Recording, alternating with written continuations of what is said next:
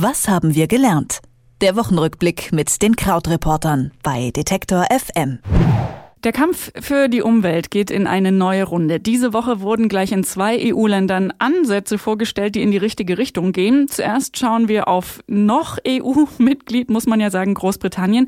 Die Briten verfolgen nämlich das Ziel, innerhalb der nächsten 30 Jahre komplett CO2-neutral zu werden.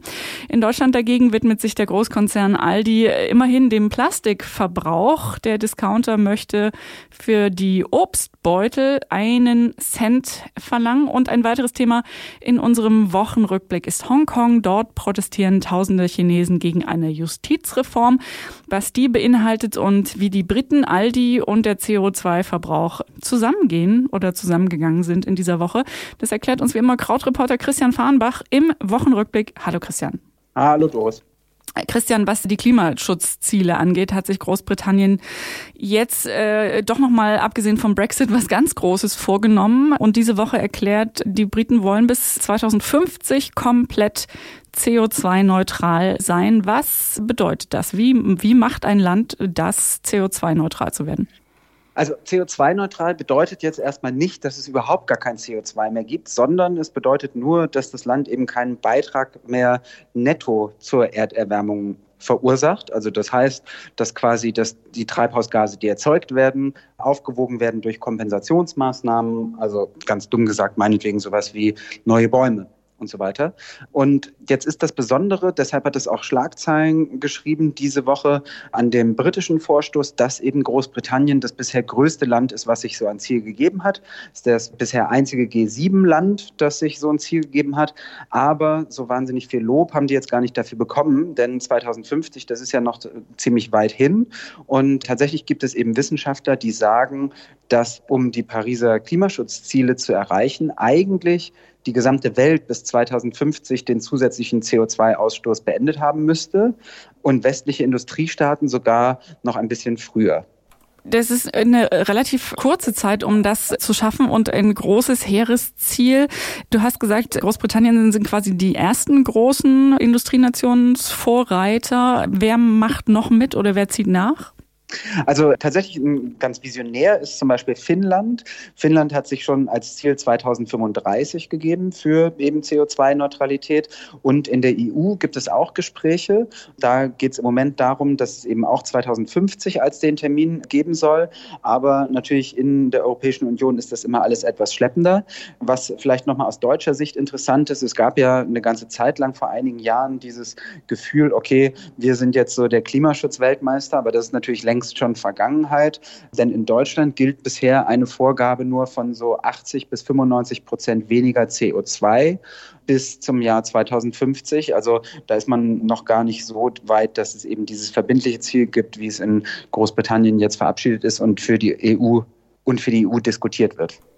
Bleiben wir mal in Deutschland. Neben CO2 ist ja die andere große Klimasünde ganz klar Plastik. Debattieren wir jetzt äh, schon auch seit längerem. Jetzt gibt es eine Berechnung vom WWF, wonach jeder Mensch pro Woche fünf Gramm Mikroplastik aufnimmt. Das ist etwa so viel wie eine Kreditkarte, habe ich gelernt. Und jetzt debattiert Aldi nochmal neu über Plastik mit diesen kleinen Obsttütchen, die man bisher umsonst so quasi mitgekriegt hat, wenn man eine brauchte, die dann künftig aber Geld kosten sollen oder äh, einen Cent, wenn man das als Geld bezeichnen will. Das ist ja nicht besonders viel. Bringt sowas was?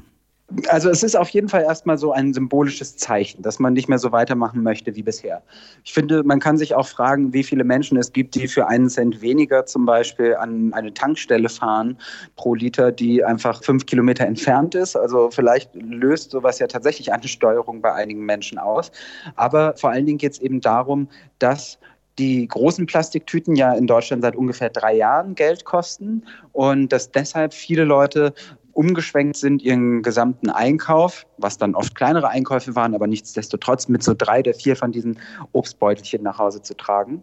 Und das hat eben dazu geführt, dass der Verbrauch dieser Obstbeutel in Deutschland wieder leicht angestiegen ist. Und zwar äh, pro Jahr werden drei Milliarden von solchen Beuteln in Deutschland verwendet. Das heißt, das sind so 37 pro Person. Und das ist jetzt inzwischen etwas mehr als 2015 oder 2016. Das heißt also, das will man runterkriegen. Und dann gibt es jetzt halt ja so ein Pro und Contra dazu. Zum einen kann man sagen, okay, das bewirkt hoffentlich ein Umdenken und es ist der erste Schritt. Andererseits muss man natürlich auch sagen, dass das nicht weit genug geht und für jetzt wirklichen Klimaschutz muss man eben auch noch weitere Schritte gehen. Und dazu gab es diese Woche auch einen Aufsatz auf einer amerikanischen Seite, vox.com heißt die, also so wie der deutsche Fernsehsender Vox. Und dort hat eine Umweltaktivistin eben erzählt, ich selber arbeite in dieser Bewegung und mir ist gar nicht daran gelegen, dass ihr jetzt euch dauernd alle schlecht fühlt, bloß weil ihr mal so einen Plastikbeutel benutzt oder weil, sogar weil ihr in den Urlaub fliegt. Mir wäre es viel wichtiger, dass ihr Teil dieser Bewegung seid und konsequent Druck auf Politiker und Unternehmen ausübt, die sich eben nicht umweltkonform verhalten. Also ihr Fazit war so, lasst uns gemeinsam die Mineralölkonzerne bekämpfen und da keine finanziellen Anreize mehr setzen in der Politik, was ich auch nochmal so einen ganz interessanten Seitenaspekt fand. Wir können auch noch einen kleinen Vorschlag zur Weltrettung ganz schnell machen, so ähnlich wie bei den Kaffeebechern, so einen kleinen äh, Nachlass, wenn man sein eigenes Obstnetz mitbringt. Das wäre doch ganz gut. Oder also auch diese Papierbeutel, diese Dreiecke, das hat ja auch so was 70er Jahre mäßiges und das ist so wie bei Amelie irgendwie. Das finde ich auch gut, wenn es wieder zurückginge zu den kleinen Papierdreiecken. Das wäre schön. Äh, wir bleiben nicht in der Vergangenheit. Wir gucken jetzt nach Hongkong. Da protestieren Zehntausende seit Anfang der Woche gegen eine geplante Justizreform. Worum genau geht's da und warum ist das so debattenwürdig? Ähm, also es ist tatsächlich so, dass es die größten Demonstrationen in Hongkong sind seit über 30 Jahren, seitdem es damals diese chinesischen Studentenrevolten gab. Und um das zu verstehen, muss man so ein bisschen in die Vergangenheit zurückgucken. Denn ganz früher war ja Hongkong britisch und vor 22 Jahren ging es dann wieder zurück an China. Allerdings unter einer Bedingung, nämlich Hongkong darf sich selbst als Metropole für 50 Jahre weiter verwalten und darf auch das eigene Justizsystem weiter behalten. Und jetzt ist es eben so, dass international das Justizsystem in Hongkong angesehen ist als quasi funktionierendes System, in dem gerecht ein Angeklagter einen Prozess gemacht wird dass aber eben in China natürlich das Justizsystem deutlich problematischer ist, sehr viel mehr Willkür und dass es dort eben natürlich auch andere justiziable Straftaten gibt und das zum Beispiel ja auch schon mit der Kritik ähm, an der Regierung anfängt oder an der kommunistischen Partei anfängt.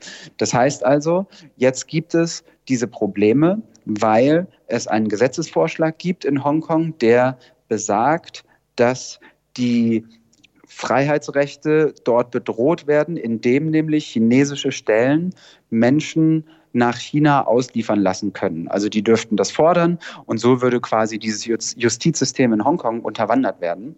Und deshalb fürchten die Menschen dort eine große Willkür am Sonntag sollen es sogar eine Million Menschen gewesen sein, die dagegen demonstriert haben. Und im Laufe der Woche hat sich das dann auch tatsächlich, es ist zum einen eskaliert, zum anderen hat man versucht zu deeskalieren. Also die Regierung hat angeboten, erstmal dieses Gesetz auf unbestimmte Zeit nach hinten zu verschieben. Es ist dann aber tatsächlich immer wieder auch bei den Demonstrationen zu Krawallen gekommen. Das hat, also dieser Vorschlag hat die Situation nicht so befriedet. Am Mittwoch zum Beispiel hat es 70 Verletzte gegeben. Und ja, die, die, die Demonstrationen gehen jetzt erstmal weiter das ist weiter ungelöst, aber das ist halt ein großer, jahrzehntelanger Konflikt, der jetzt dort nochmal weiter schwelt. Verschoben, aber noch nicht grundsätzlich verändert. So ist es. So ist im Moment der Stand. Deutschland und Großbritannien wollen einen weiteren Schritt im Kampf gegen die Klimakrise und für die Umwelt wagen. Und wie wir gerade gehört haben, haben tausende Chinesen in Hongkong protestiert gegen eine Justizreform. Und über all diese Themen habe ich gesprochen im Wochenrückblick mit Krautreporter Christian Farnbach. Und ich sage vielen herzlichen Dank dafür. Vielen Dank. Schönes Wochenende. Tschüss. Was haben wir gelernt? Der Wochenrückblick mit den Krautreportern bei Detektor FM.